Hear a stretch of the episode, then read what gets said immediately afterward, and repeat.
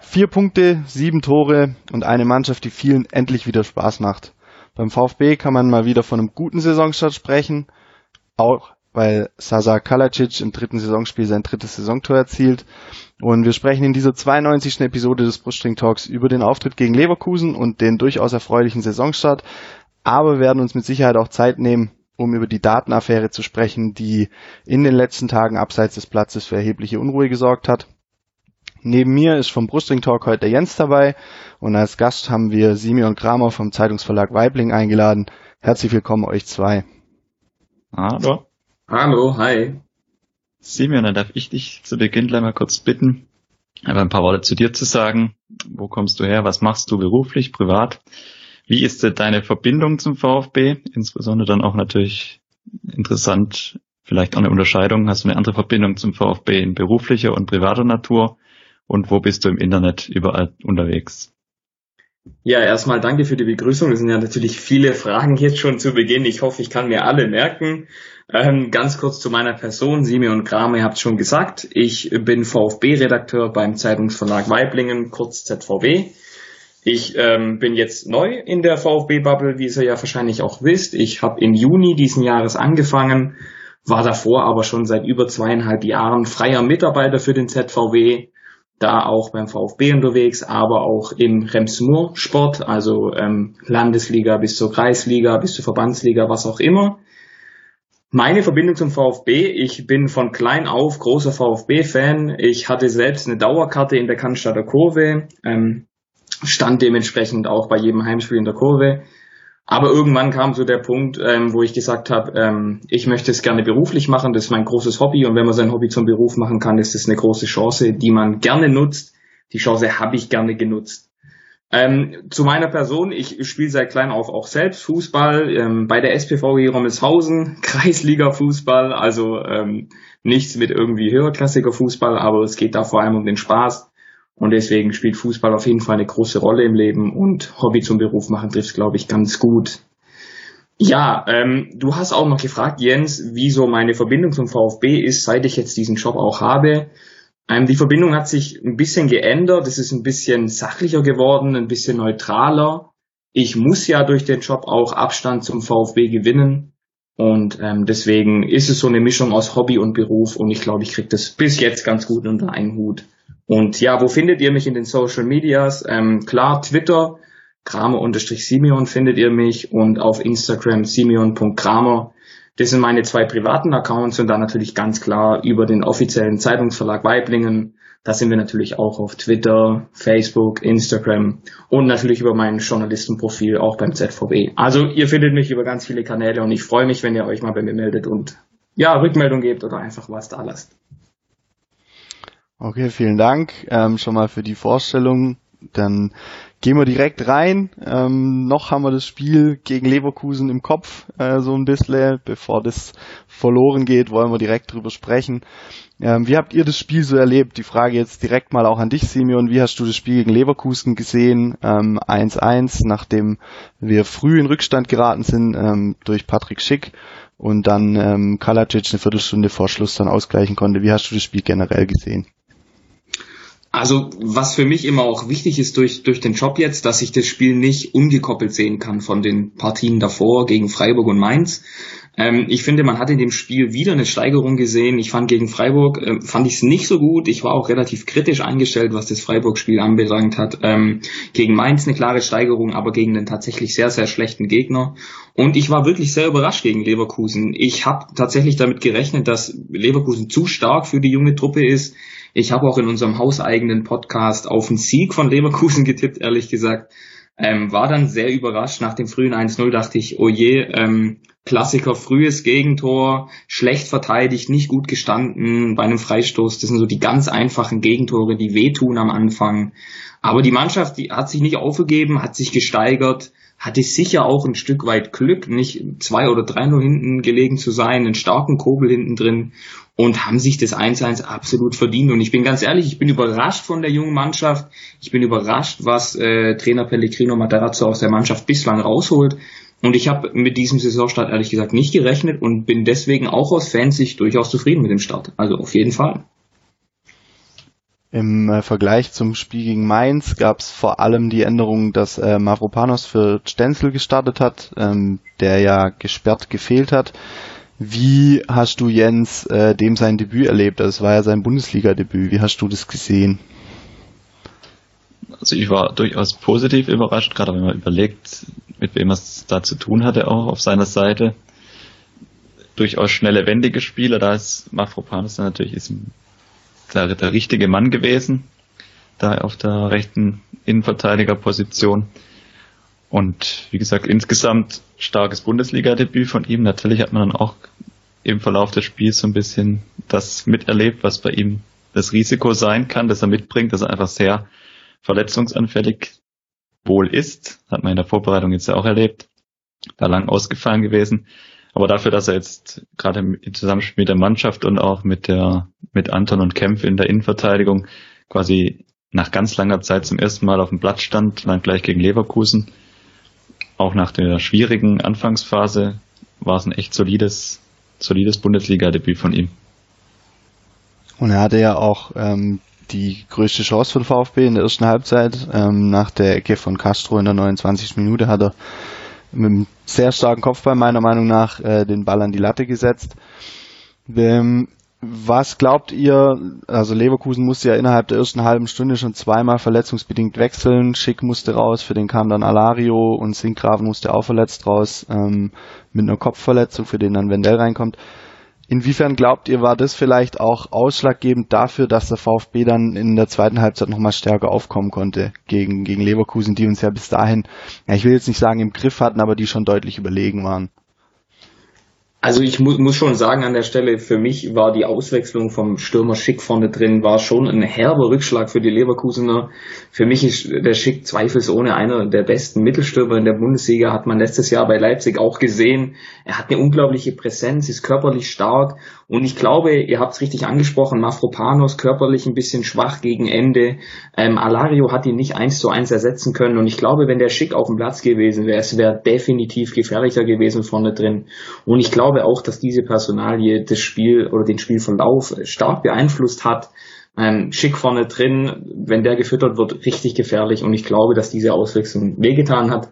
Mit ihm vorne drin bin ich der Überzeugung, hätte Leverkusen mehr nach vorne machen können und vermutlich dann im Endeffekt auch gewonnen. Also auf jeden Fall ein Vorteil für den VfB, dass die Leverkusener so früh zweimal wechseln mussten. Ich denke mal, für den Kopf bei den Leverkusen war das ganz empfindlich, dass gerade Schick dann raus musste, weil gerade Hintergrund, wenn man sieht, Havertz ist weg, Volland haben sie abgegeben. Schick ist da vorne ja eigentlich so ein bisschen die Hoffnung. Alario ja, hat nicht, eigentlich nicht die Qualität für Startelf oder Stürmer, der in der Startelf bei einem Champions League Aspiranten beginnt. Und von daher glaube ich also für den Kopf schwierig. Und wenn man die zweite Halbzeit vor allem sieht, wo Leverkusen ja einige Situationen hatte, auch durch Fehler vom VfB, wo sie relativ viel Platz hatten vorne, da wäre mit Schick sicherlich nochmal, wäre es nochmal deutlich auch gefährlicher geworden. Also ich muss an der Stelle auch nochmal nachhaken und auch sagen, dass ich wirklich, das war gegen Mainz schon so und es war für mich, also für mich muss man diesen Saisonstart auch schon ein bisschen, bisschen zwei, zweifach äh, beurteilen, weil ich fand, Mainz war auf jeden Fall kein guter Gegner, kein Gradmesser. Und ich war enttäuscht von den Leverkusenern. Also die haben ja den Anspruch, oben mitzuspielen, die haben ja den Anspruch, um die Meisterschaft mitzuspielen, Champions League zu spielen. Und ähm, klar, die Personalie Schick hat wehgetan. Aber dass sie so in der zweiten Halbzeit, ich fand, sie waren richtig schwach. Bellarabi hatte sich nicht im Griff, so ein erfahrener Spieler. Also ich fand, Leverkusen hat es auch nicht gut gemacht und hat den VfB ins Spiel zurückkommen lassen. Ähm, der VfB hat sich natürlich auch reingekämpft, hat sich reingesteigert, hat nicht aufgegeben. Ich würde jetzt nicht sagen, dass der VfB überhaupt nichts dazu beigetragen hat, zurückzukommen. Nicht falsch verstehen, aber Leverkusen hat mich nicht überzeugt in dem Spiel, obwohl sie davor ja auch gegen Leipzig ein starkes Unentschieden gespielt haben. Da dachte ich echt, hoppla, ähm, dass die aber in der zweiten Halbzeit so schwach sind, das, das hätte ich nicht gedacht und hat sicherlich auch einen Teil dazu beigetragen, dass der VfB hier einen Punkt geholt hat. Da muss man, glaube ich, ja, ja, wie du es gerade schon gesagt hast. Also wenn man so die Woche über dann auch vor dem Leverkusen-Spiel jetzt ein paar Kommentare gelesen hat, er immer wieder, ja, wenn Leverkusen so auftritt wie gegen Leipzig, dann sieht's übel für uns aus, weil Mainz dann, oder wenn dann auch gerade am Freitag noch diese Niederlage von Mainz bei Union Berlin, wo das dann noch verstärkt wurde, dieser Eindruck, dass Mainz im Moment kein Gradmesser war. Dafür, klar, Leverkusen hatte schwache Phasen, aber ich fand auch, der VfB hat ihnen das Leben auch ja, durch einen relativ mutigen Auftritt, auch nach dem 0-1, wie gesagt, mutig geblieben, was so ein bisschen auf alle Saisonspiele anwendbar ist, unnötige Gegentore, aber dann trotzdem weiter mutig, frech auch nach vorne gespielt. Sinnbildlich für mich so ein bisschen Kulibali nach seiner Einwechslung in der zweiten Halbzeit. Teilweise total unorthodox, wie er da die Triplings oder 1 gegen 1 Situation gesucht hat, aber dann oftmals halt auch ein Stück weit von Erfolg gekrönt und ja, klar im Normalfall, wenn Leverkusen wahrscheinlich einen besseren Tag erwischt oder in besserer Form ist, dann gehen sie irgendwann 2-0 in Führung und dann wird es wahrscheinlich nichts mehr mit einem Punkt gewinnen, aber muss man eben in diesem Saisonstart, jetzt wo alles ein bisschen durcheinander ist, einfach mal auch ausnutzen und die Punkte mitnehmen. Ja, und gerade Kulibali, den du jetzt angesprochen hast, ähm, das war für mich so ein bisschen so das Signal, diese, diese, das Unorthodoxe, was er mit reinbringt, hat einfach für komplette Unruhe gesorgt. Ich glaube nicht mal, nicht mal nur bei Leverkusen, sondern selbst auch im VfB-Spiel selber und die Tatsache, dass es dann so ein bisschen wilder wurde und alles offener wurde, ähm, hat einfach zu Chancen geführt, auch, auch beim VfB oder zu einem Spiel, was, was gefühlt offener geführt wurde. Und mich hat's dann echt stark auch an das, an das DFB-Pokal Achtelfinale erinnert ähm, im Februar. Da haben wir auch gegen Leverkusen gespielt, ähm, wo wir mit einer wahnsinnig jungen Mannschaft ja auch nur 2-1 verloren haben ähm, und fünf Minuten vor Schluss äh, noch den Anschlusstreffer gemacht hatten durch, durch Silas und dann auch nochmal knapp dran waren, ähm, um das fast noch zum 2-2 zu machen. Und ähm, da war ich dann schon überrascht, dass der VfB es auch jetzt wieder schafft, äh, Leverkusen da schon auch vor Probleme zu stellen. Ähm, wir dürfen, glaube trotzdem nicht vergessen, das hat auch der Simeon schon angesprochen, dass Kobel einfach einen starken Tag erwischt hat.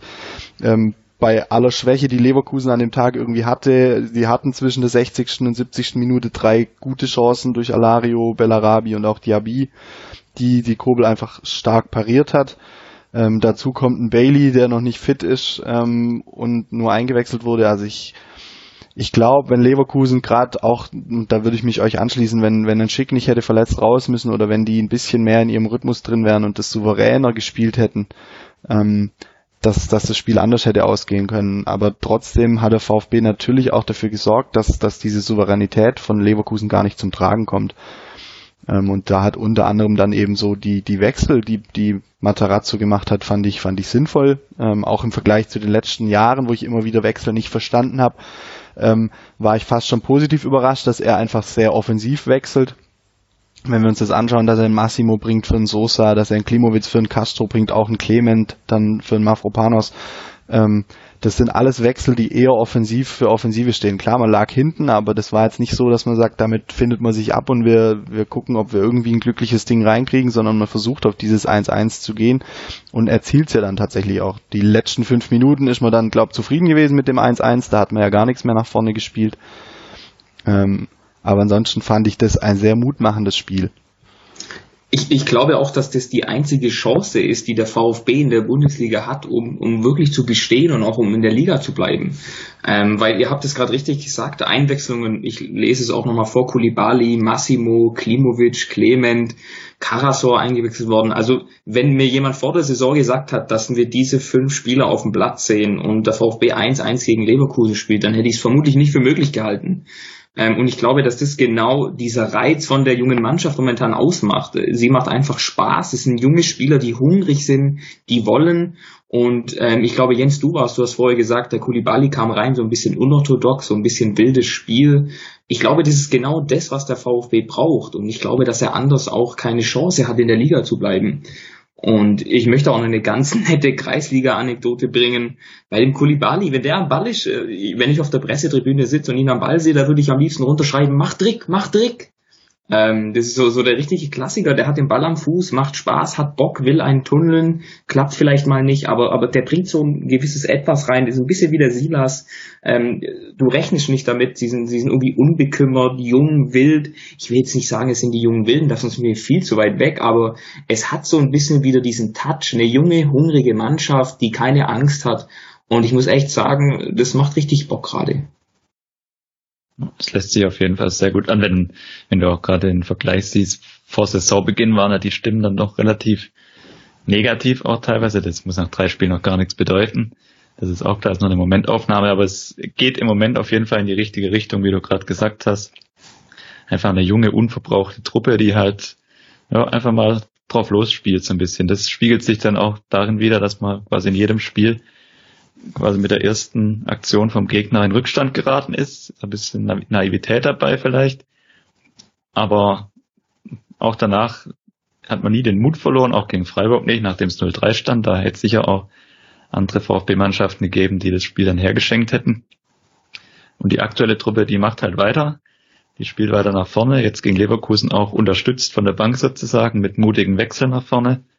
Und im Moment sind sind so diese Befürchtungen, die vor Saisonbeginn oft thematisiert wurden, die sind im Moment nicht bestätigt worden zum Glück. Und jetzt geht es halt natürlich im weiteren Verlauf der Hinrunde, muss das natürlich bestätigt werden, weil man muss ja auch sehen, dass viele von den Jungs fast unglaublichen Sprung jetzt gemacht haben. Wenn ich, wenn ich an Kulibalis letzten Auftritt in, in den Testspielen denke vor Saisonbeginn, da habe ich für mich eigentlich gedanklich mit der Personalie erstmal für die ersten paar Spiele abgehakt gehabt, weil da wirkte das doch sehr, also ich muss ja gerade an das Spiel gegen Straßburg denken, wo er sehr unbeholfen wirkte und gefühlt seit, seit Pflichtspiele sind, da funktioniert überraschend gut bisher. Das ist, ist für mich eine ganz spannende Personalie im Moment, weil wie gesagt, ich habe diesen Auftritt gegen Straßburg noch im Blick, da habe ich eigentlich nach seiner zweiten, dritten Aktion für mich gedacht, okay, das ist halt noch U19-Niveau, aber noch, noch nicht für den Profibereich. Mhm. Und, und ich glaube, dass das genau der Punkt ist, den du richtig angesprochen hast. Ähm, warum diese Saisonstart jetzt doch so gut geklappt hat, ist, dass die Spieler einen Sprung nach vorne gemacht haben. Ich habe mich auch vor der Saison, ich habe ja auch die Vorbereitung intensiv mit meinem Kollegen Danny Gallen begleitet. Wir haben die Spiele geschaut, wir haben drüber geschrieben. Und unser Credo war eigentlich auch von Danny und mir, die Mannschaft kann nur in der Liga bleiben, wenn die jungen Spieler alle im Vergleich zur zweiten Liga einen Schritt nach vorne machen. Und diese ersten drei Spiele haben mich so ein bisschen umgestimmt. Es sind nur drei Spiele, das heißt gar nichts, aber die Tendenz ist eine ganz andere, wie ich es vor Saisonstart erwartet habe. Ähm, ich bin eh einer, der den VfB kritisch beäugt. Ich bin da sehr kritisch. Ähm, ich schaue ganz genau hin. Und für mich, für mich war das kadertechnisch zu dünn und mir war klar, es geht um den Abstieg und ich habe vielleicht auch gedacht, Relegation, Abstiegs, 15., 16., irgendwie in der Ecke. Aber wenn die weiter so ihre Sprünge machen und wenn die auf dem Niveau bleiben und sich noch weiter steigern, dann sehe ich gute Chancen, dass es mit dem Klassenerhalt am Ende langen könnte. Aber wie gesagt, dritter Spieltag, da ist noch gar nichts durch. Aber die Tendenz stimmt und ähm, die haben Sprünge gemacht auf jeden Fall schon. Du hast richtig gesagt. Da sind wir auch schon bei einer Frage, die uns über Twitter erreicht hat von Admiral Lieblis, ähm, wie wir den Kader einschätzen im Vergleich zu vor der Saison ähm, zu jetzt. Du hast jetzt schon gesagt, du siehst in gewisser Weise, dass viele junge Spieler einen Schritt gemacht haben oder einen Sprung nach vorne. Wir haben in unserer Saisonvorschau gesagt, dass wir die Defensive eigentlich am stärksten einschätzen und das haben auch in, in einer Umfrage, die wir gemacht haben, die meisten Fans so gesehen. Wenn wir da jetzt drauf schauen, dann würde ich sagen, die Defensive ist vielleicht aktuell gerade noch ähm, so die, der Problembereich, weil wir kriegen die Gegentore noch zu einfach. Dafür haben wir in der Offensivstatistik sind wir ganz vorne mit dabei, gerade was Torchancen kreieren angeht, was Torschüsse angeht. Ähm, wie, wie seht ihr euch da auch mit eurer Einschätzung, wie ihr vor der Saison wart, ähm, auf jetzt im Blick auf die Mannschaftsteile ähm, oder auch den Gesamtkader im Vergleich jetzt nach den ersten drei, beziehungsweise wenn man DFB-Pokal dazu nimmt, vier Pflichtspielen?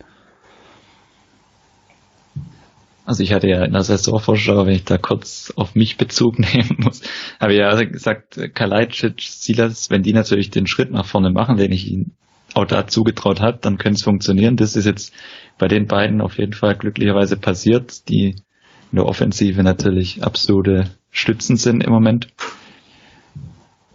was jetzt die Defensive angeht, wenn man jetzt hier die ersten vier Spiele angeht, müsste man von der Gegentorzahl natürlich sagen, es ist im Moment nicht der erwartet stärkste Mannschaftsteil. Ich bin da aber so ein bisschen zwiegespalten, weil natürlich die Spielweise, die wir jetzt auch an den Tag legen in den ersten Spielen, also dieses doch relativ riskante auch nach vorne mit mehr oder weniger, jetzt hat Sosa mal links gespielt gehabt, aber natürlich auch Silas auf dieser verkappten Außenverteidiger Rechtsaußenposition. Wenn dann auf der anderen Seite Gonzales auch noch auf der Außenbahn spielt oder Massimo, das ist natürlich auch eine relativ offensive Ausrichtung und das spürt man ja auch in den Spielen, dass die Mannschaft natürlich nach vorne spielen will. Dadurch bedingt vielleicht auch, dass man hinten das eine oder andere riskieren muss. Fand ich die zweite Halbzeit gegen Leverkusen auch ganz eindrücklich, weil du natürlich gesehen hast, dass dann hinten viele Räume sich ergeben für Leverkusen. Aber ich glaube trotzdem, dass uns diese relativ offene Spielweise, wenn der Gegner natürlich mitmacht, was in der zweiten Liga dann oft das Problem war, es kommt, kommt der Mannschaft schon im Moment zumindest entgegen, weil, wie gesagt, relativ viele interessante Spieler haben, die offensiv gut in Form sind. Deswegen würde ich mit der Einschätzung, dass die Defensive jetzt im Vergleich zu der Einschätzung vor der Saison deutlich abfällt, würde ich noch abwarten. Aber natürlich hat man in den ersten, an den ersten Spieltagen auch zu leichte Gegentore kassiert. Ich weiß aber nicht, ob sich das vielleicht nicht gegenseitig ausschließt, dass wenn man halt sage ich mal, eher eine nüchterne Herangehensweise gewählt hätte, ob man dann zwingend in Mainz viermal getroffen hätte oder auch gegen Freiburg noch so rangekommen wäre. Mhm. Also für mich war der VfB auch vor der Saison schon eine, eine, absolute Wundertüte. Das hatte natürlich auch damit zu tun, dass auch wir Journalisten in der Vorbereitung nicht so nah dran waren am VfB wie sonst davor. Auch Corona-bedingt natürlich. Ich denke an die Testspiele, da waren wir vor Ort, aber wir konnten mit niemandem groß sprechen, mit keinem Spieler, mit keinem Trainer groß, nur mit Abstand. Deswegen war uns auch überhaupt nicht klar, was da auf uns zukommt, was uns da erwartet. Ähm, ich, ich war auch skeptisch, was die Offensive anbelangt habe. Ich war mir auch eigentlich relativ sicher, dass die Defensive einen guten Part äh, machen wird. Gute Neuzugänge, ähm, gestandene Spieler auch, ein Anton, der schon Bundesliga-Erfahrung hat. Ich, ich dachte eigentlich, dass das das geringere Problem sei und habe mir eher Sorgen gemacht, wie es offensiv läuft. Ähm, und deswegen habe ich ja vorher schon gesagt, Wundertüte VfB die ersten Spieltage haben uns ja gelehrt, dass es genau andersrum ist. Also für mich war die Defensive eher so der Schwachpunkt, Jens, wie du auch schon gesagt hast. Ähm, und die Offensive hat mich überzeugt, womit ich absolut nicht gerechnet hätte, weil wir müssen überlegen, äh, Gonzales nicht dabei, ähm, war überhaupt nicht am Start und trotzdem vier Tore gemacht, ähm, jetzt wieder gegen Leverkusen auch getroffen, gegen Freiburg zweimal, also sieben Tore in drei Spielen obwohl dein Topscorer fehlt. Also ähm, die haben mich überrascht, die haben diesen Sprung nach vorne gemacht, mit dem ich nicht gerechnet habe. Ähm, deswegen positive Überraschung vorne, ein bisschen negative Überraschung hinten. Aber ich glaube, die Mannschaft, die muss sich einfach noch finden. Und ähm, wenn sie die Balance findet zwischen Offensive und Defensive, ähm, dann kann sie offensive Gefahr ausstrahlen und hinten trotzdem sicher stehen.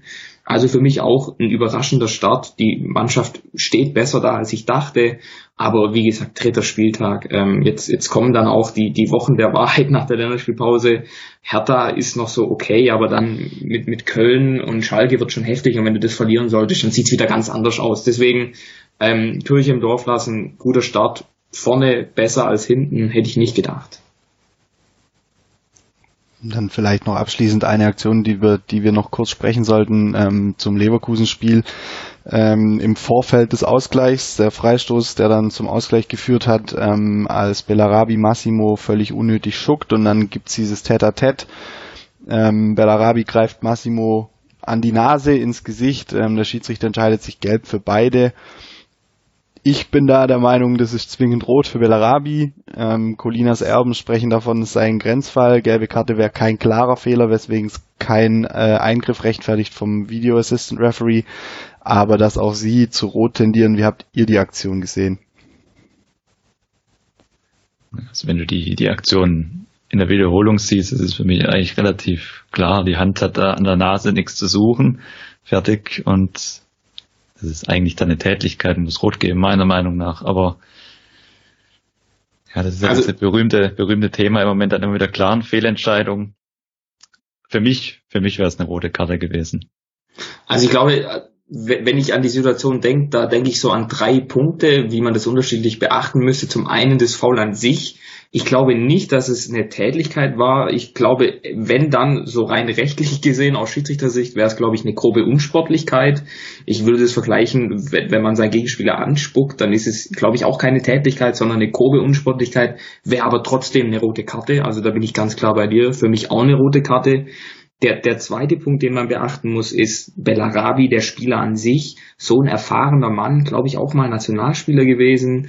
Ähm, also wie, wie kann der sich in so einer Situation nicht im Griff haben? Ist für mich unerklärlich. Die, die Mannschaft hat richtig reagiert von Leverkusen. Ich glaube, Torwart Radetzky, der hat ihn ja richtig vor den Bus geworfen, ähm, hat ihm die Schuld ja am Gegentor gegeben und auch gesagt, hey, das geht nicht. Das ist so der zweite Punkt. Das, das kann einfach nicht sein, dass so ein Spieler so eine Aktion bringt. Und der dritte Punkt, Massimo, jung, 18 Jahre, kaum Erfahrung, bleibt ganz ruhig, lässt sich nicht fallen, lässt sich nicht provozieren. Und da hat's der äh, Misslint hat auch richtig gesagt, Respekt, dass er so ruhig geblieben ist, aber hätte er sich fallen lassen, hätte er mehr Theater gemacht, wer weiß.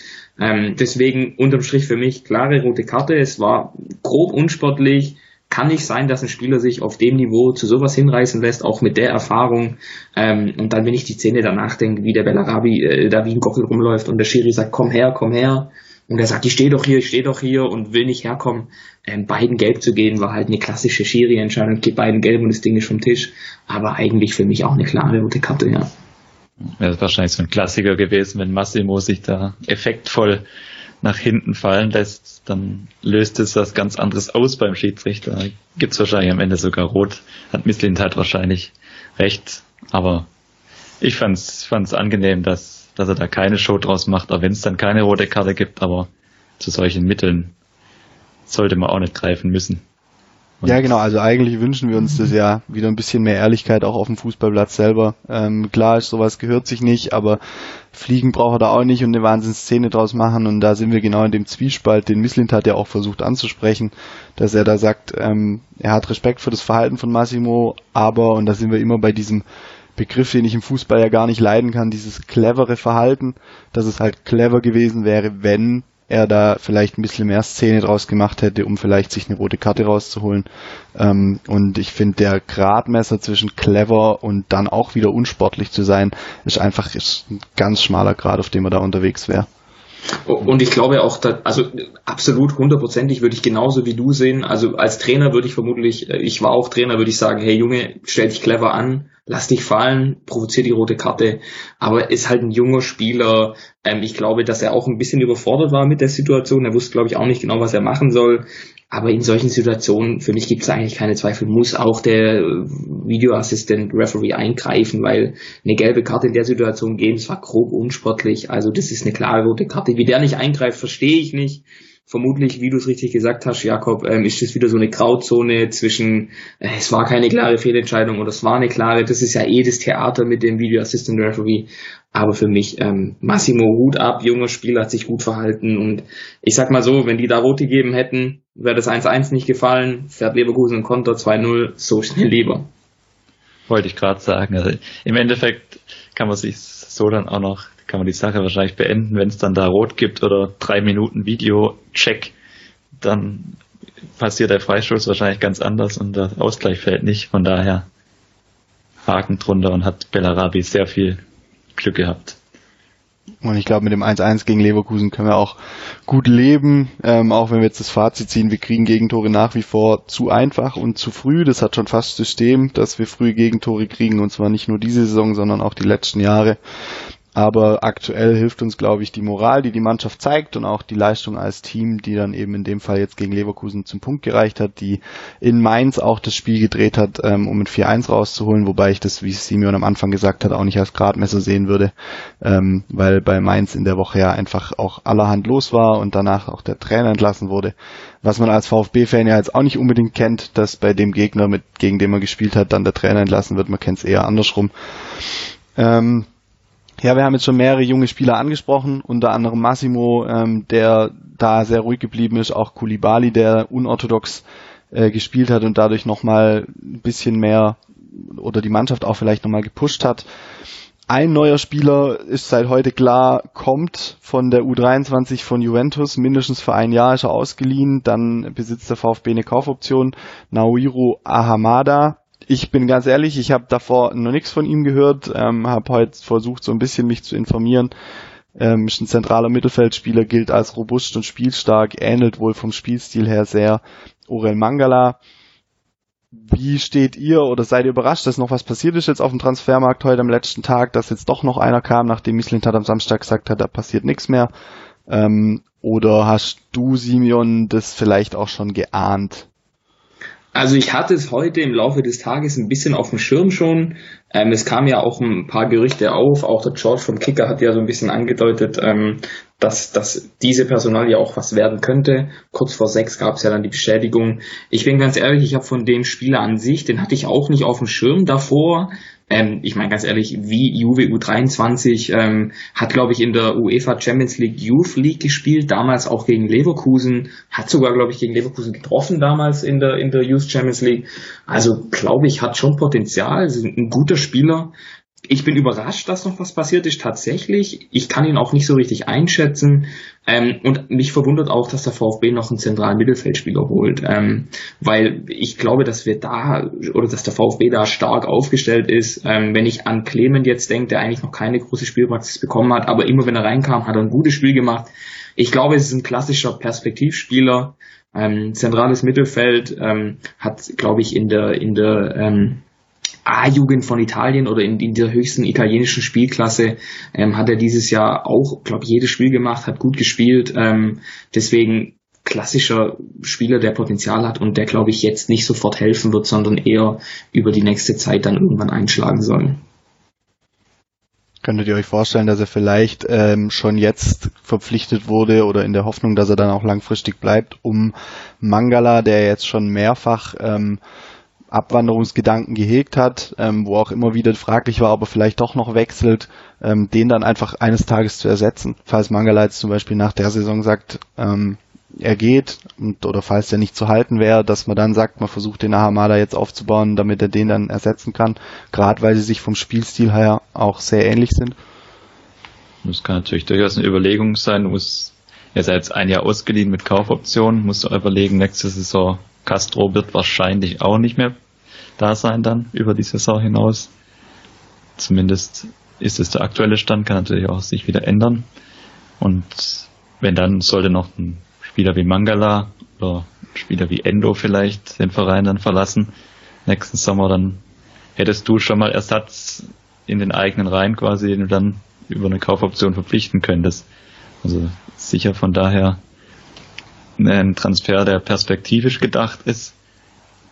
Ob er jetzt sofort schon helfen kann, weiß ich nicht, aber wir haben das Beispiel im, in der Zweitligasaison auch mit Mola gesehen, der dann auch relativ schnell reingekommen ist, der übrigens auch eigentlich im, im zentralen Mittelfeld seine stärkere Position hat, dann er als Linksverteidiger ausgeholfen hatte. Von daher kann es durchaus ein sinnvoller Transfer sein. Ob er direkt schon helfen kann, weiß ich nicht, weil wie gesagt, dazu kenne ich den Spieler ehrlich gesagt zu wenig und man hat ja von ihm auch logischerweise noch nichts gesehen, außer man hat jetzt die UEFA Youth League intensiv verfolgt. Da hätte mhm. man ihn dann. Also ich würde da gerne noch mal kurz einhaken. Ähm, ich, ich sehe es wie du. Ich glaube nicht, dass er eine sofortige Verstärkung sein wird, sondern er ist ein Perspektivspieler. Du hast gerade was, was gesagt, was ich aufgreifen möchte. Du hast gesagt, ähm, dann hat man einen in den eigenen Reihen, der perspektivisch aufgebaut werden kann. Was, was ich nicht verstehe, ihr habt es ja auch, ähm, wir haben es ja besprochen vorher, wir werden auch über Luca Mack dann auch noch sprechen. Ähm, das sind so diese Punkte, die ich nicht nachvollziehen kann. Das sind so, ist so ein Transfer, der, der sicher perspektivisch ist, der wahrscheinlich auch Potenzial hat und ihn vielleicht per Laie zu bekommen für ein Jahr kostet nicht so viel und man kann vielleicht nichts verlieren. Aber ich glaube, was man verliert, ist so langsam die Talente in den eigenen Reihen, weil ähm, dieser Satz, äh, man hat jemand in den eigenen Reihen, hat man ja eigentlich der VfB hat Luca Mack, der trainiert mit der Profimannschaft, ist aus den eigenen Reihen, kommt aus der eigenen Jugend. Und ich frage mich halt jetzt auch zu Corona-Zeiten, hat der VfB so viel Potenzial in Hamada gesehen, dass er diesen Spieler Luca Mack zum Beispiel vorzieht? Und das ist immer so eine Sache, die ich nicht ganz verstehe. Habe ich damals bei Silas, wenn ich ehrlich bin, auch wenn er jetzt sein Potenzial zeigt, nicht verstanden, für 8 Millionen Euro einen Spieler zu holen, wo nicht klar war, wie er einschlägt. Ist die eigene Jugend in Anführungszeichen wirklich so schlecht, dass man einen französischen U23-Spieler holen muss für eine Laie, den man eigentlich gar nicht so genau kennt? Das ist immer so dieses, dieses Fahrwasser, in dem der VfB sich bewegt, das ich nicht ganz nachvollziehen kann aus einer Fansicht. Aus einer journalistischen Sicht muss ich sagen, hat Potenzial, ist für ein Jahr ausgeliehen, der VfB kann nichts verlieren. Aber ich glaube, Luca Mack wird nicht erfreut sein und ich verstehe den Transfer aus der Perspektive nicht so richtig.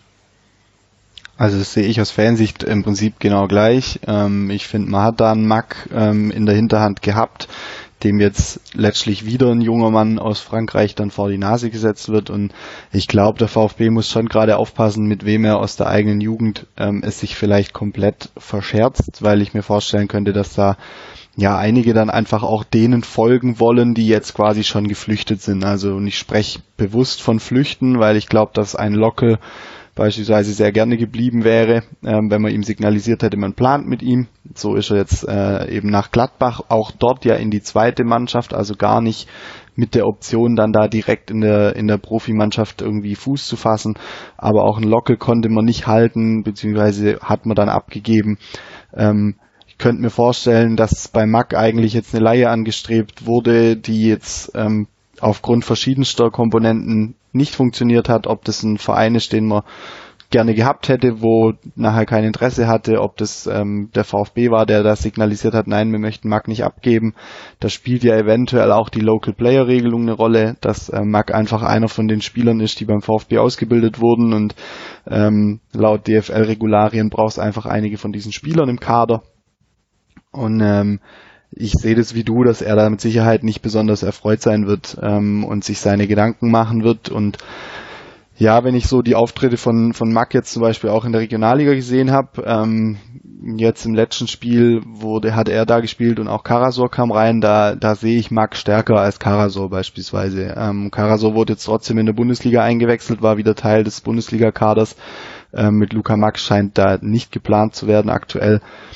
Ähm, aber auch bei Karasor müssen wir mal abwarten. Es gab heute das Gerücht, dass er eventuell nach Nürnberg geht. Bisher gibt es keine offiziellen Infos, von daher vermuten wir jetzt mal, dass, dass er noch bleibt, dass er in Stuttgart bleibt. Weiß nicht, Simeon, ob du da mehr Infos hast. Ähm, ich habe mal als potenzielle Abgänge im Kopf noch Karasor, der eben heute mit Nürnberg ins Gespräch gebracht wurde, oder Erik Tommy, dem ja ein Wechsel nach Russland nachgesagt wurde, ähm, um vielleicht auch dieses Kader-Transfer-Thema ähm, für heute jetzt noch abzuschließen.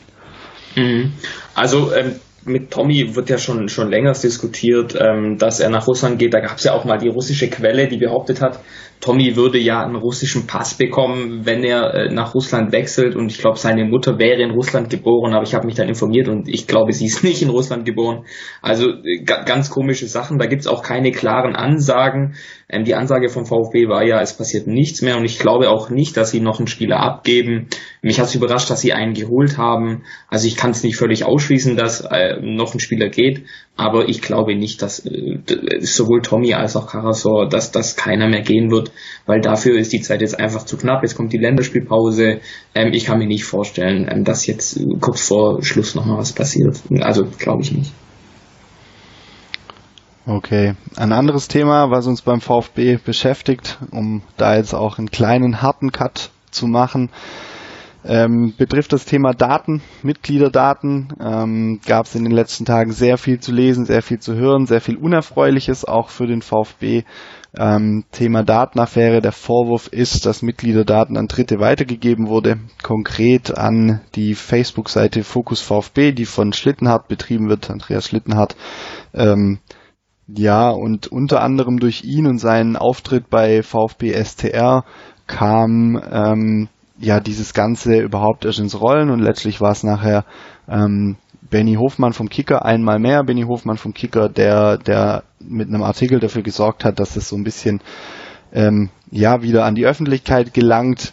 Und da ist jetzt eben so ein bisschen die Frage generell beim VfB, wer hatte eigentlich Kenntnis von alledem? Welche Konsequenzen könnte es für welche Personen haben? Wir wissen, dass die direkt Beteiligten aktuell freigestellt sind. ähm, und dass auch ein Lenkungsausschuss eingesetzt wurde von Klaus Vogt ähm, selber. Wie habt ihr diese Zeit gerade am Anfang, als es so ein bisschen rauskam, ähm, vielleicht erinnert ihr euch noch an eure erste Reaktion oder eure ersten Gedanken, ähm, als ihr da was dazu gelesen habt, als dann auch der Artikel rauskam, wie habt ihr darauf reagiert oder was hat es bei euch ausgelöst? Dann würde ich mal kurz vielleicht starten. Also die erste Reaktion war, das hört sich vielleicht relativ nüchtern an, aber die war wenig, da war ich wenig schockiert, um ehrlich zu sein, weil, weil beim VfB schon so viel passiert ist, gerade in diesen Jahren, wo sich das Ganze abgespielt hat, dass man schon fast sowas in die Richtung hatte irgendwie befürchten können, dass da noch irgendwas hinterherkommt in dieser Geschichte. In zweiter Instanz geht natürlich gar nicht, dass da Mitgliederdaten auch mit, ähm, gerade an dieser letzten Tranche verknüpft mit irgendwelchen Angaben, wer im Forum was schreibt, so ungefähr, dass die da an Dritte weitergegeben werden. Das ist wirklich abenteuerlich und ja, also kannst du eigentlich nur mit dem Kopf schütteln so ein bisschen, dass, dass man da wirklich, dass man dafür Mittel gewählt hat, um da gewisse Dinge durchzusetzen. Das ist grundsätzlich schon was, was bisher bekannt war. Und das setzt dem Ganzen dann noch so ein bisschen die Krone auf, dass man halt da wirklich die sensiblen, sensiblen Daten der eigenen Mitglieder, die man ja auch immer in dieser ganzen Zeit extrem hochgehängt hat, die Mitglieder sind das wichtigste Gut für den Verein. Das waren sie tatsächlich, nur hat man das ein bisschen mit dem falschen Weg verfolgt und die, die wichtigen und sensiblen Daten nicht für sich behalten, sondern dann an Dritte weitergegeben, damit die entsprechende Kampagnen planen können und das ist bedenkenswert. Mhm. Also ich hatte so ein bisschen zwei Reaktionen oder meine Reaktion war so ein bisschen zweigeteilt. Der allererste oder die allererste impulsive Reaktion war so ein bisschen, haben die nicht gemacht? Also so nach dem Motto, nicht euer Ernst. Ähm, weil, weil gerade jetzt auch in der Zeit, in der wir leben, jetzt seit zwei Jahren gilt die ähm, Datenschutzgrundverordnung, ist einfach ein heikles Thema, Daten, Mitgliederdaten allgemein. Also ich war so nach dem Motto, äh, es kann doch nicht wahr sein, VfB, wieso dreht ihr den ein oder das andere Fettnäpfchen schon wieder? Es kann ja nicht sein. Die zweite Reaktion geht in deine Richtung, ähm, Jens. Und zwar hat's mich eigentlich dann beim zweiten Nachdenken nicht überrascht, weil wenn ich zurückdenke an die Zeit, ich bin ja selber auch Mitglied, ähm, ich war damals auch, ich glaube, ich habe mich davor auch informiert natürlich, habe mir alles angeschaut, was passiert, ähm, habe damals noch nicht für den ZVW gearbeitet, war also nur aus Fansicht. Ähm, und deswegen war mir aber damals schon klar, Dietrich und Co. machen alles, wollen alle Register ziehen, um diese Ausgliederung durchzudrücken, um jeden Preis, mit jeder Kraft. Sie wollen unbedingt ausgliedern. Und deswegen hat es mich nicht überrascht, dass der VfB auch diesen Weg gegangen ist und da ein bisschen einen schmutzigen Weg gewählt hat. Ähm, und da bringe ich jetzt eine ganz vorsichtige Sichtweise rein in den Podcast hier, weil unsere Aufgabe als Journalisten ja auch ist, dass, dass wir sowas differenziert betrachten, dass, dass wir sowas ohne diese Emotionen, die ich jetzt vielleicht auch früher als Fan hatte, zu beachten. Und ich finde, man muss hier ganz klar differenzieren zwischen einmal dieser rechtlichen Geschichte und einmal zwischen dieser moralischen Geschichte. Und ich glaube, wenn, wenn man das schafft, das zu differenzieren, dann kriegt man ein bisschen ein anderes Bild von der Sache. Ich möchte ganz am Anfang klarstellen, das geht gar nicht. Okay, also auch ich finde es auch aus egal journalistischer Sicht, Fansicht geht überhaupt nicht, kann es nicht bringen. Aber ich glaube, dass das aus, aus, aus rechtlicher Sicht durchaus nachher so kommen könnte, dass das in Ordnung war aus rechtlicher Sicht. Ähm, und ich glaube, dass das ein bisschen die Gefahr ist, dass man da vorschnell in eine Richtung tendiert. Ähm, ich hoffe, ihr versteht mich da richtig, was ich meine, weil ich glaube, das viel Schlimmere, das ist jetzt der zweite Punkt, den ich ansprechen möchte, ist diese, ist dieser moralische Part, weil ich glaube, was man sich hier an Kredit verspielt, was man hier an Vertrauen an die Mitglieder verspielt, das wiegt viel, viel schwerer als alles, was da an rechtlichen Konsequenzen mit Landesdatenschutzbeauftragter Herr Brink und so weiter, alles, was da kommen könnte mit Geldstrafen und so weiter, ist nicht so schlimm wie dieser moralische Schaden, den der VfB schon jetzt, ohne dass es rechtliche Konsequenzen gibt, davonträgt. Und ich glaube durchaus, und ich kann mir fast nicht vorstellen, dass die führenden Personen so dumm waren und so eine Aktion gebracht haben, ohne dass sie das vorher mit Anwälten abgestimmt haben. Und ich glaube, dass es der wichtige Unterschied ist. Und ich glaube, dass es nachher auch so laufen wird, dass es rechtlich eine Grauzone ist und dass der VfB da rechtlich vielleicht nicht belangt werden kann, der moralische Schaden aber viel größer ist und ich sehe es einfach als Aufgabe als Journalist auch in dem Podcast zu sagen, dass man da differenzieren sollte und vielleicht auch differenzieren muss. Nichtsdestotrotz bin ich der Meinung, dass es überhaupt nicht geht und der VfB sich ganz, ganz viel Kredit verspielt hat. Ja, das, also das Thema rechtlich und moralisch hatten wir halt schon mal oder immer wieder. Also gerade wenn ich an Dietrich denke, da war das typisches Thema im Vorfeld der Mitgliederversammlung, wo, wo es dann zum WLAN-Gate geführt hat, ähm, als es unter anderem um seine Beteiligung an Quadrex ging, auch im Vorfeld von dem Relegationsspiel gegen Union Berlin, inwiefern ist noch seine Beteiligung an der an der VMM Consulting, damit er nachher profitiert, egal wer jetzt da gewinnt. Ähm, und letztlich war es immer so im Handelsregister auch eingetragen und mit seinem Sohn und alles, dass juristisch das alles in Ordnung war. Ähm, aber der moralische Aspekt war ja im Prinzip immer der Aspekt, den die Fans und den die Mitglieder einfach beschäftigt hat. Ähm, wenn das juristisch, das ist in Corona-Zeiten kam dieser Spruch auf von irgendeinem, von irgendeiner Polizei auf Twitter, rechtlich dürfen sie das, ob es richtig ist, müssen sie entscheiden.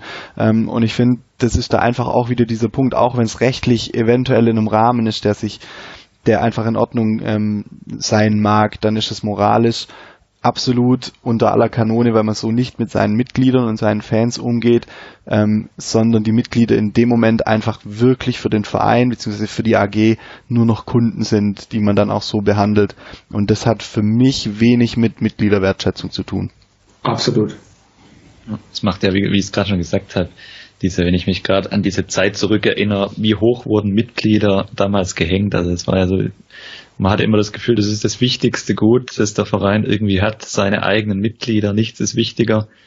Jeder, jeder soll Mitglied werden, das, das ist die absolute Grundvoraussetzung, damit, ja, für so, für so ein gewisses Art, also wer VfB-Fan ist, der muss quasi auch Mitglied werden, so wurde ja damals eigentlich immer gesprochen und das ist suggeriert in mehreren Kampagnen.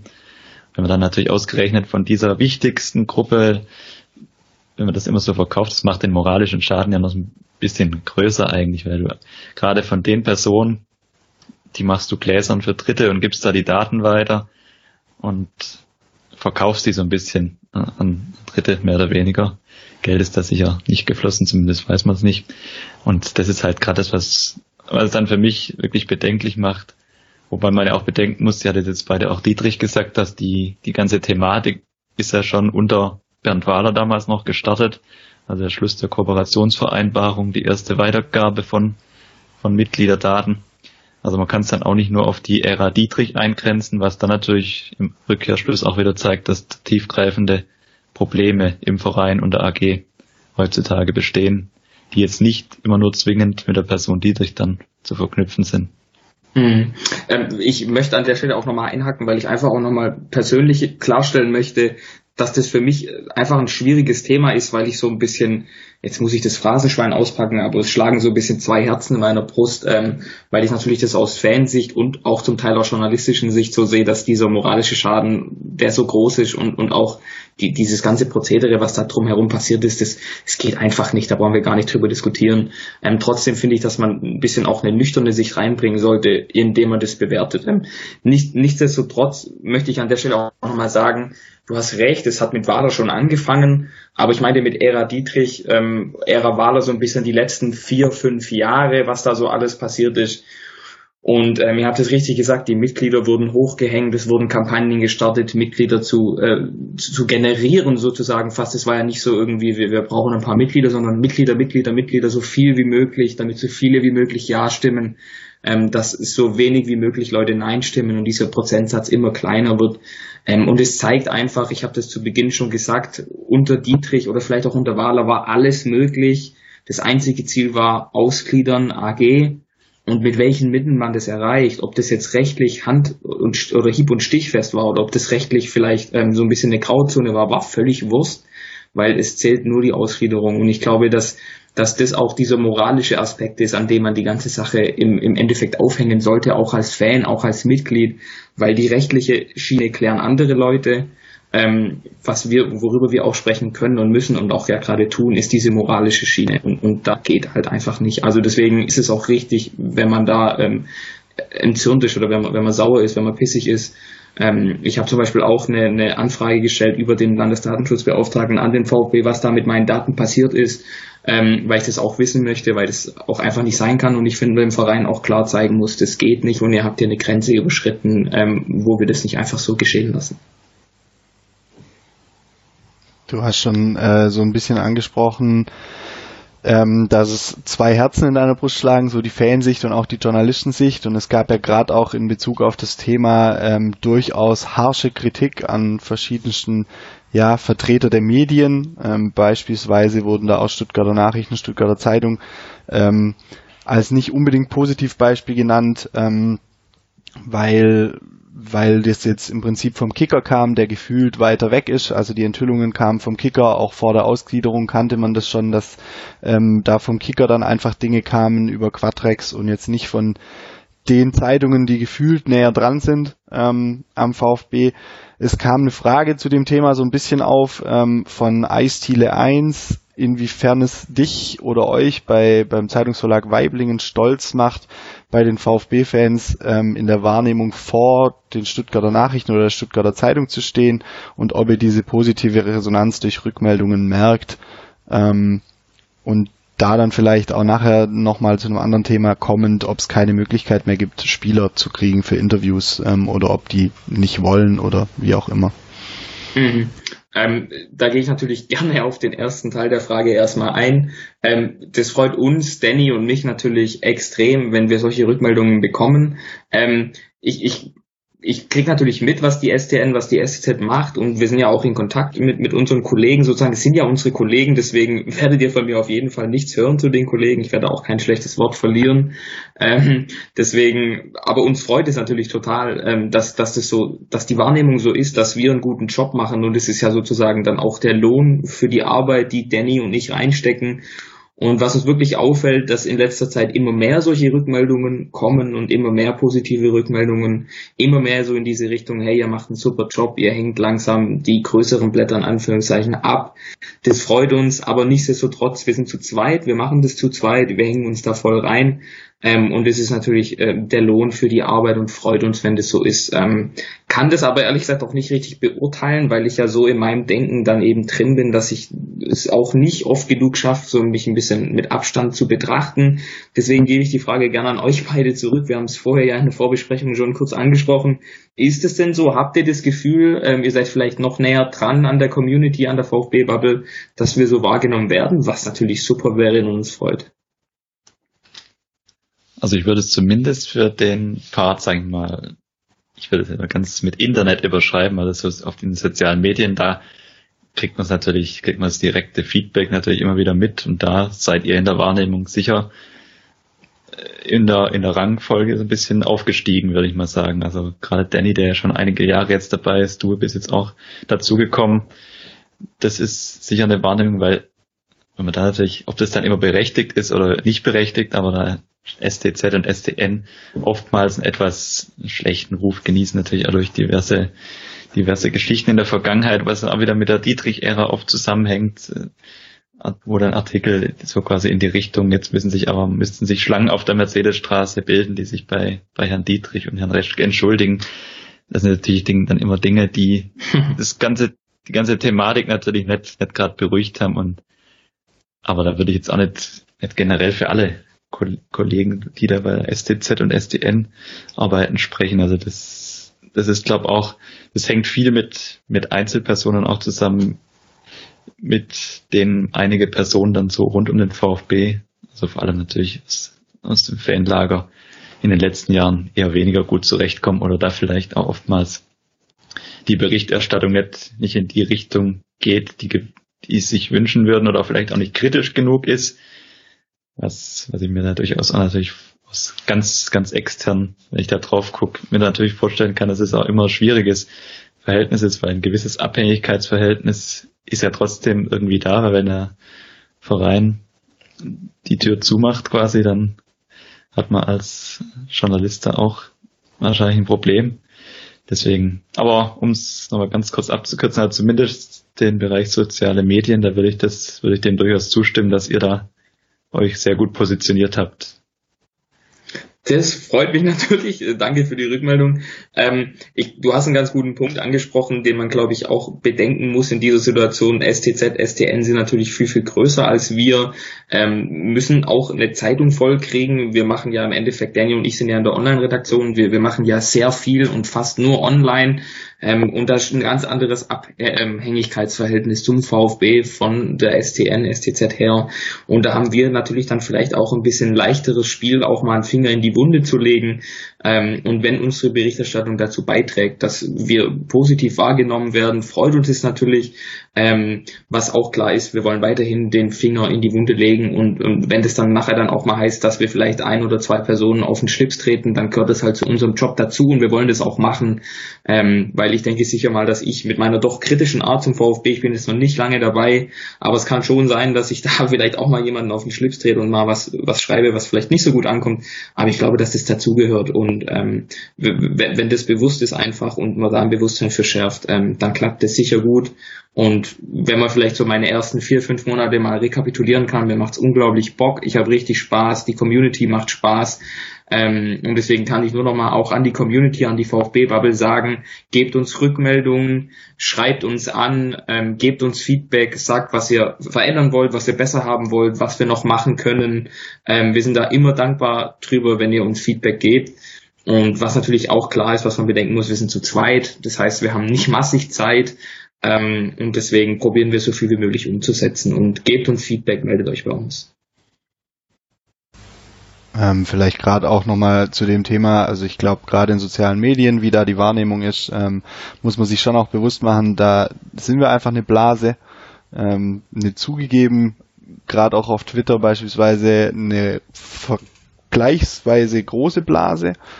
Und ich glaube schon, dass insbesondere die Zeit rund um Dietrich ähm, und dann auch die Mitgliederversammlungen da dafür gesorgt haben, dass bei einigen Fans ähm, ja die die Stuttgarter Nachrichten oder Stuttgarter Zeitung da ein bisschen ähm, verloren haben, ähm, während dann andere ein bisschen dazu gewonnen haben an, an Ruf oder an dem, wie wie gern man sie sieht oder liest. Ähm, ich denke da insbesondere an die die Zeit vor der Mitgliederversammlung, wo es um die Dietrich-Abwahl ging, ähm, als man das Gefühl hatte, dass so die ja, die, die sachlichen oder die Beiträge, die wirklich auch mal die richtig kritischen Seiten beleuchten, dass die tendenziell dann vielleicht sogar von Bloggern kamen oder Podcastern. Ähm, da muss man aber dann eben auch bedenken, die sind einfach, die können im Prinzip relativ klar draufhauen auf manche Dinge, weil die halt mit den Menschen nicht direkt zu tun haben. Und ich glaube, ähm, das ist so ein bisschen das Problem, was vielleicht die, die Journalisten ähm, und Redakteure in der Stuttgarter Nachrichten, Stuttgarter Zeitung haben, dass die halt die Menschen beim VfB quasi täglich sehen und da aufpassen müssen, wie stark sie Kritik äußern, wie sie draufhauen.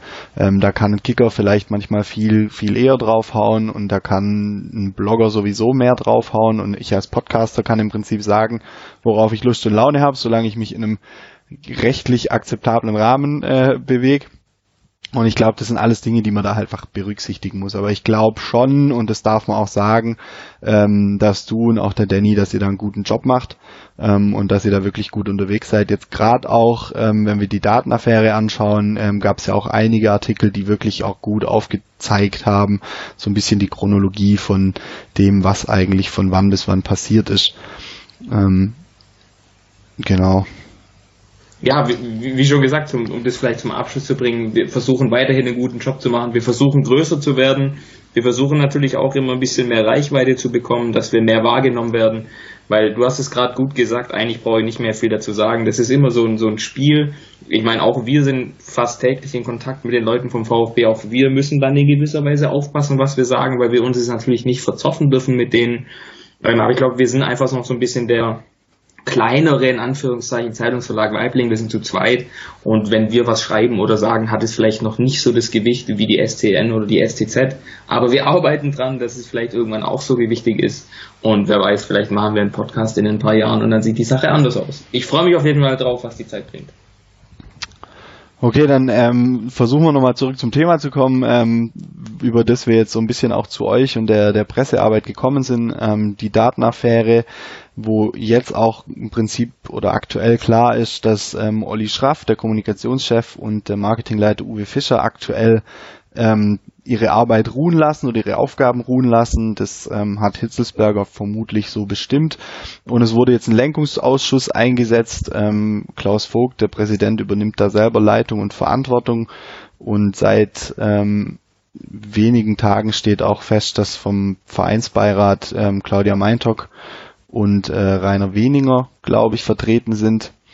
Oder ähm, genau, wie steht ihr jetzt zu diesen, also ich sage jetzt mal zu den Aktionen oder zu dem, was der VfB jetzt eingeleitet hat? Hitzelsberger hat sich noch am Tag selber über Twitter geäußert ähm, zu diesen Vorwürfen und hat eben gesagt, er wird Infos zur Verfügung stellen, sobald er in gewisser Weise auch die Infos dann hat und sobald man da ein bisschen, bisschen sich eingearbeitet hat. Ähm, was muss jetzt eurer Meinung nach passieren in den nächsten Tagen, nächsten Wochen, ähm, dass ihr auch das Gefühl habt, ja, okay, der VfB mit all seinen Mitarbeitern nimmt da diese ganze Sache auch ernst und macht nicht nur Alibi-Aufarbeitung. Ich glaube, die, die Gefahr, die jetzt besteht, ist natürlich, dass relativ schnell dann quasi Köpfe gefordert werden, was vielleicht berechtigt sein kann, vielleicht auch nicht. Deswegen wäre es mein Anliegen, und ich glaube, da geht sowohl Thomas Hitzelsberger als auch Klaus Vogt im Moment, wie es die öffentliche Kommunikation an, oder was die öffentliche Kommunikation angeht, in die richtige Richtung, dass man das jetzt entsprechend zeitnah, aber natürlich auch mit einer gewissen Sachlichkeit analysieren und aufarbeiten muss. Und das Ergebnis muss natürlich, sollte natürlich dementsprechend nicht das sein, dass man dann ein Bauernopfer vorschickt, das dann quasi seinen Kopf hinhalten muss und der Rest läuft wie gewohnt weiter, sondern es wäre natürlich wünschenswert, wenn der Effekt der wäre, dass da tatsächlich mal eine solide Aufarbeitung passiert und dass da entsprechend auch natürlich was bei hinten rauskommt. Also dass, dass ich dann, wie gesagt, nicht, nicht nachher sage, gut, Oliver Schraft muss jetzt gehen und damit ist die Sache dann auch erledigt, sondern dass ich, dass ich tatsächlich vielleicht auch strukturell dann irgendwelche Dinge entsprechend verändern kann, die, wie wir es vorher angedeutet haben, jetzt über eine sehr lange Zeit ja schiefgelaufen sind. Oder wo sowas zumindest intern auch nicht hinterfragt wurde, dass Mitgliederdaten weitergegeben wurden, weil ich glaube auch nicht, dass nur die beiden jetzt freigestellten Personen, also Oliver Schraft und Uwe Fischer, dass nur die beiden exklusiv davon wussten. Das wird eher weniger der Fall gewesen sein. Aber das ist meine Vermutung. Mhm. Also ich, ich glaube, der große Vorteil vom VfB ist, dass aktuell an den Führungspositionen Leute sitzen, die wirklich von sich behaupten können, dass sie damit nichts zu tun haben. Ähm, ich denke da jetzt an Thomas Hitzelsberger und an Klaus Vogt. Ähm, ich finde, dass der Herr Hitzelsberger, Thomas Hitzelsberger da sehr gut reagiert hat. Ähm, das ist man ja eigentlich nicht gewohnt vom VfB. Die Kommunikationswege beim VfB sind ja in, in, gewisser Weise sonst sehr langsam, sehr träge, so eher nach dem Motto, wir sagen nichts, wir wiegeln ab, wir machen zu. Und da hat der Hitzelsberger über seinen privaten Account sofort reagiert, was ich sehr gut fand und was auch sehr wichtig war. Ich möchte aber auf eine Sache zu sprechen kommen, Jens, die du auch gerade angesprochen hast. Da bin ich gewisserweise ähm, in deiner Rolle gewesen vor einer knappen Woche, wo ich mit dem Danny drüber geredet bin. Jetzt hast du so ein bisschen gesagt, so Bauernopfer oder, oder der Herr Schraft geht und damit wäre es getan ich glaube, allein dieses Zeichen, und wir reden hier vom Oliver Schraft, ich kenne ihn ja auch persönlich, ähm, er ist ja sozusagen der, der, der Kommunikationschef beim VfB, er sitzt in der Vereinsführung, ähm, ich glaube im Aufsichtsrat sogar, und ähm, der ist seit 25, 30 Jahren im Verein, ist der, Schritten, der Strittenzieher hinter den Kulissen. Wenn der gehen muss, wenn der seinen Hut äh, abgeben muss, wenn der weg ist, das ist schon eine heftige Nummer. Also das darf man nicht unterschätzen. Ich würde ja auch nicht von Bauernopfer sprechen. Ähm, Uwe Fischer, genau das gleiche, Marketingchef. Also wir reden hier von den zwei hohen Tieren im VfB. Einer davon sitzt sogar im Aufsichtsrat. Also das sind schon heftige Nummern und das zeigt, dass es Hitzelsberger und Vogt ernst meinen, indem sie die beiden Personen beurlaubt haben. Und ich würde absolut nicht von einem Bauernopfer sprechen, weil ich glaube schon, dass der Olli Schraft es in dem Sinne und, und wir reden hier ja wirklich immer nur von dem, was der Benny Hoffmann vom Kicker gesagt hat. Also auch wir wissen da nicht mehr als das, was der Kicker sagt. Also wir reden hier ja immer so im, im, im das, was der Kicker sagt, das glauben wir und darauf bauen wir auf. Das ist auch immer so ein Thema, wo ich vorsichtig bin. Deswegen glaube ich schon, dass der Olli Schraft, wenn das so stimmt, da federführend dahinter war, weil er ist so ein bisschen der Strippenzieher beim VfB. Und wenn er da seinen Kopf hinhalten muss, dafür ist es nicht nur ein Bauernopfer, sondern ein richtiges Beben beim VfB. Und ich glaube, dass der Hitzesberger und der Klaus Vogt, die da äh, damals nicht dabei waren, die wollen das aufarbeiten, die wollen einen neuen Weg gehen. Und ich bin auch guter Dinge, dass die beiden Personen das aufarbeiten werden. Und zudem ist ja der Datenschutzbeauftragte des Landes Baden-Württemberg eingeschaltet. Also ich bin guter Hoffnung, dass das aufgearbeitet wird, dass das sachlich aufgearbeitet wird.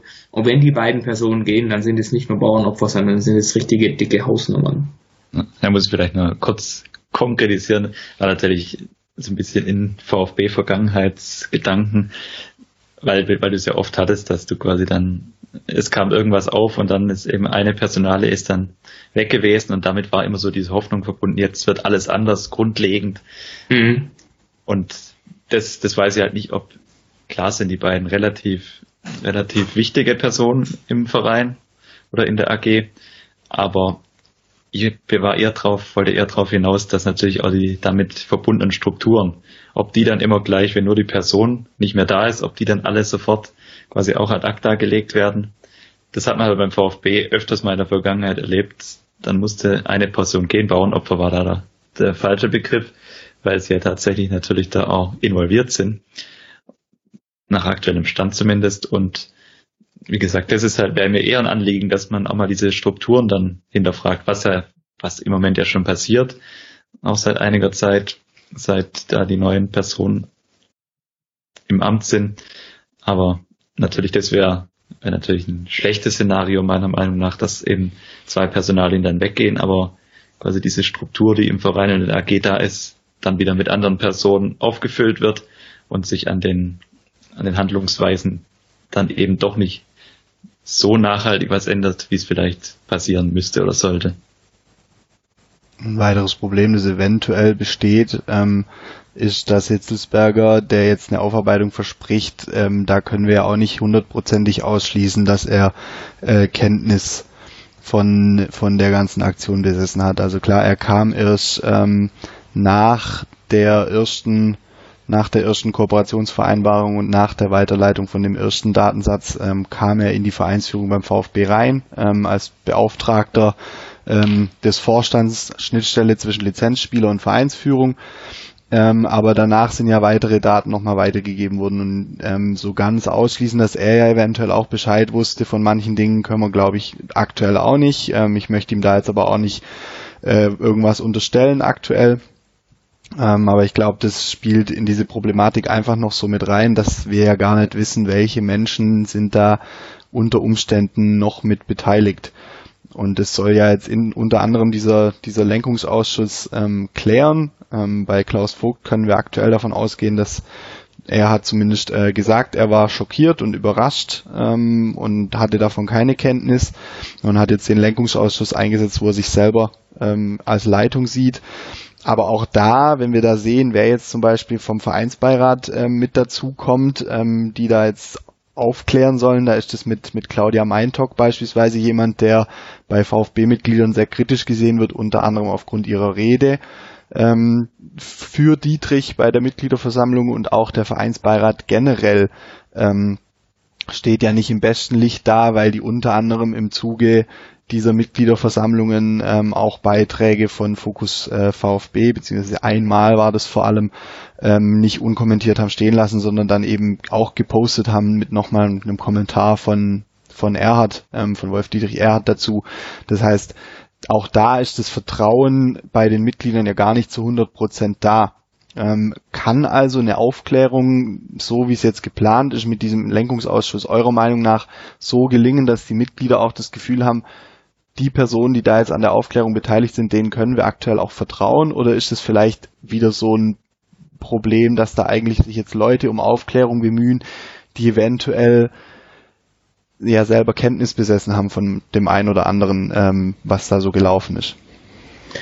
Also was ich ganz wichtig finde, ist, das ist ja alles wirklich so ein super spekulativer Bereich. Also ich meine, der Hitzesberger war ja damals, ich glaube 2018 ja auch schon als Berater da. Vielleicht wusste er was davon, vielleicht aber auch nicht. Ich weiß es nicht. Ich glaube auch nicht, dass es ans Licht kommen wird. Ich glaube, so wie er reagiert hat, ich meine, kann ja auch sein, er hat es kalkuliert und er wusste was davon und stellt sich jetzt hin, als hätte er nichts gewusst. Aber das ist ja so ein spekulativer Bereich, in den wir nicht einsehen können und wo wir auch nicht genau wissen, ob das tatsächlich so passiert ist oder nicht ich habe das vorher schon angedeutet, mit Hitzberger und Vogt haben wir zwei, oder hat der VfB zwei Personen an der Spitze, wo ich denke, die sind auf jeden Fall erpicht, das so schnell wie möglich aufzuklären, weil das natürlich auch kein gutes Licht auf sie wirft. Also ich glaube, dass der, vor allem der Hitzelsberger, Thomas Hitzelsberger gerade versucht, was zu entwickeln, den VfB neu auszurichten.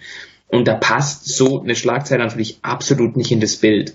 Und deswegen, A, ich weiß es nicht, ich glaube aber nicht, dass er involviert war. Und B, glaube ich, dass Vogt und Hitzelsberger beide erpicht sind, das so schnell wie möglich zu klären.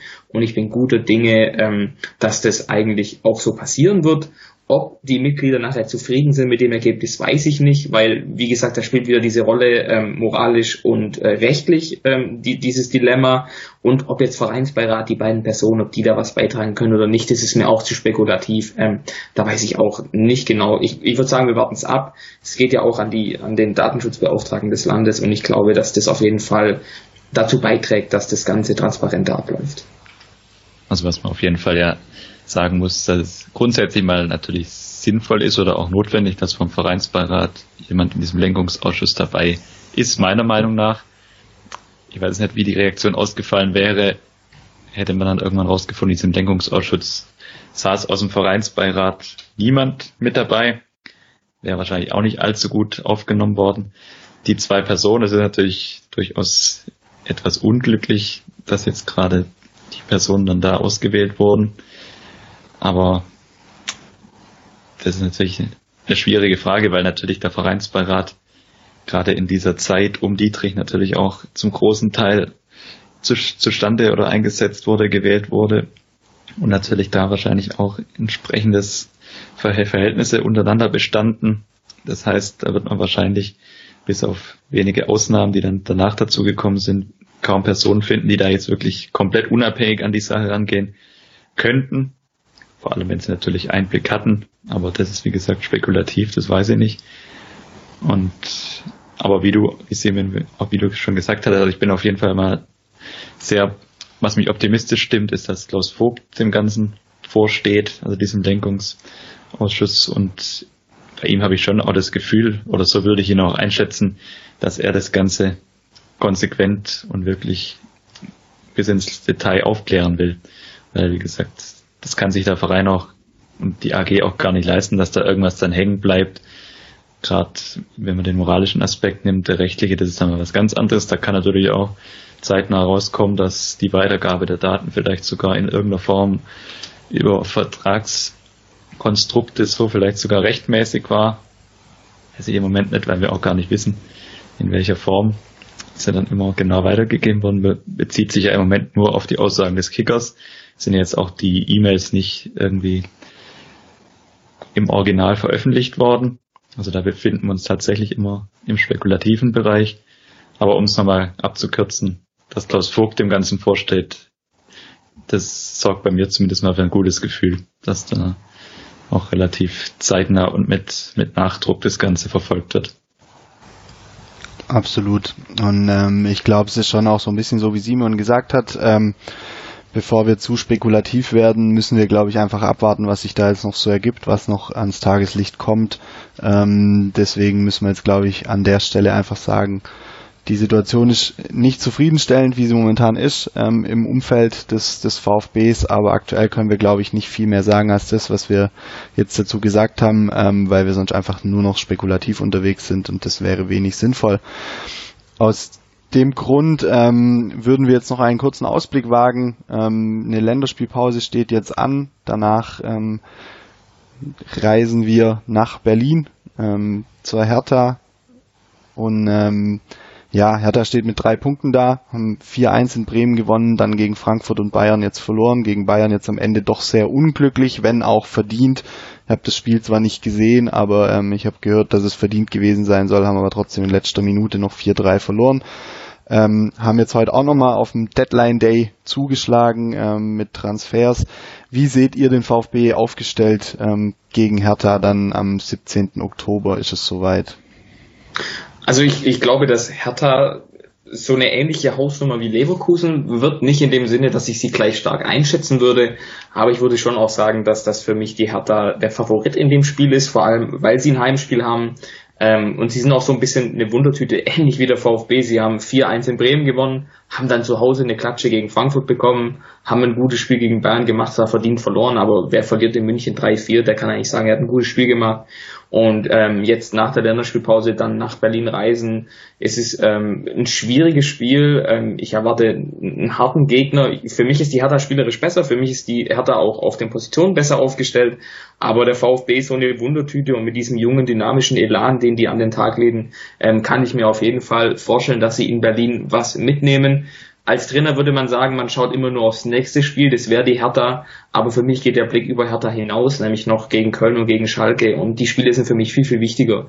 Ähm, wenn sie sich gut in Berlin verkaufen, die Stuttgarter, ähm, und selbst wenn sie verlieren sollten, wäre es kein Beinbruch, weil die wichtigen Spiele kommen danach. Ähm, nichtsdestotrotz in Berlin einen Punkt mitnehmen, wäre für mich auf jeden Fall ein gewonnener Punkt und ähm, mein Tipp ist auch, dass sie in Hertha unentschieden spielen. Ja, du musst natürlich erstmal erstmal müssen unsere ganzen Nationalspieler, die jetzt auch äh, Kalajdzic beispielsweise erstmals nominiert wurde, die müssen mal wieder fit zurückkommen.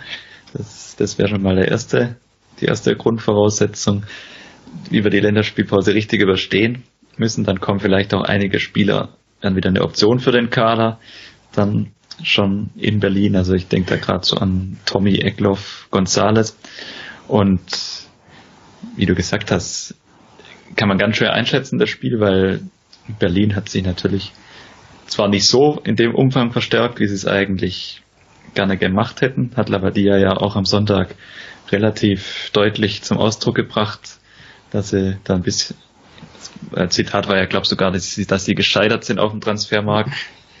Und ich glaube, da wäre noch mehr finanzielle Mittel frei gewesen für Neuzugänge.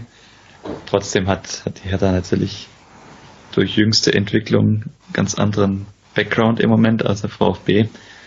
Und von daher ist da, wie gesagt, wenn man da jetzt nach Leverkusen nochmal punkten könnte, das wäre natürlich wirklich der nächste Bonuspunkt in Anführungszeichen fast schon.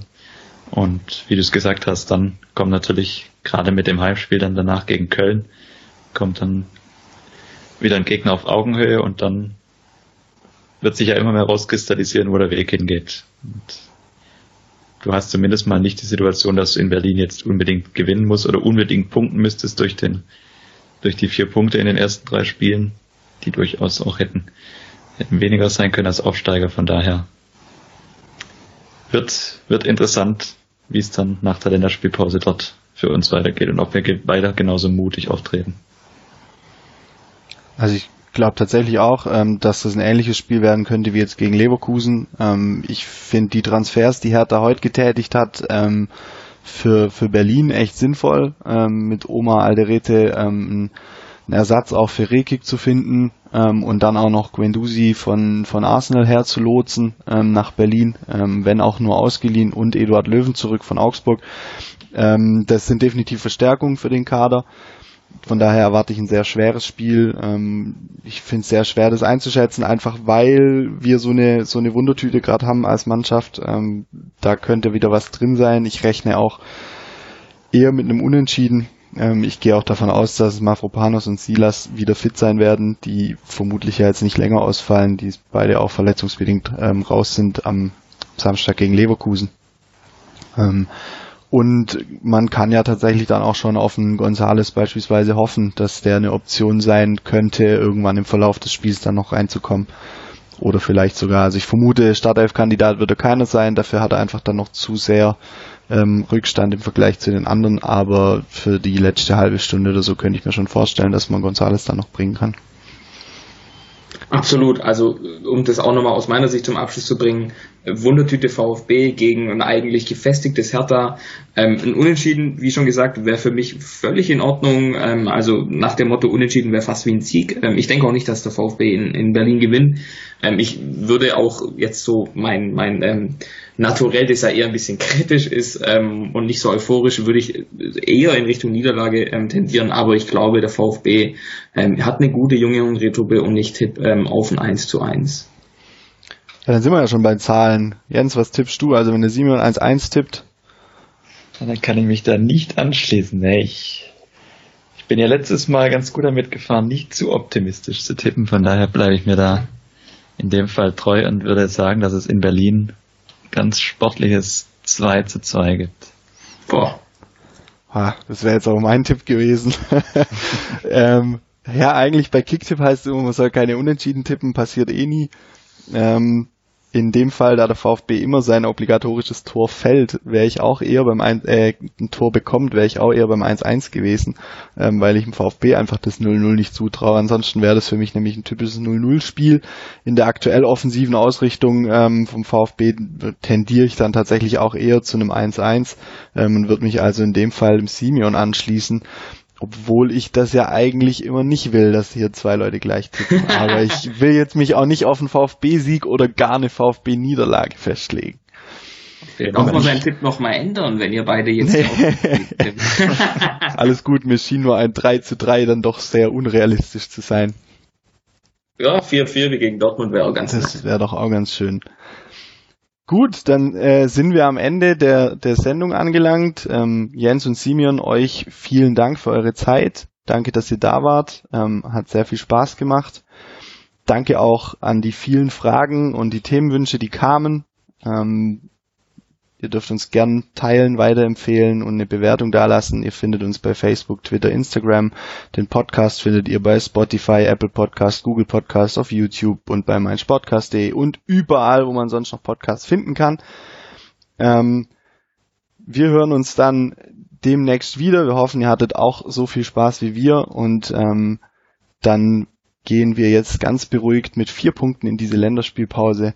Vielen Dank euch zwei, dass ihr äh, die Zeit gefunden habt. Ähm, und dann macht's gut.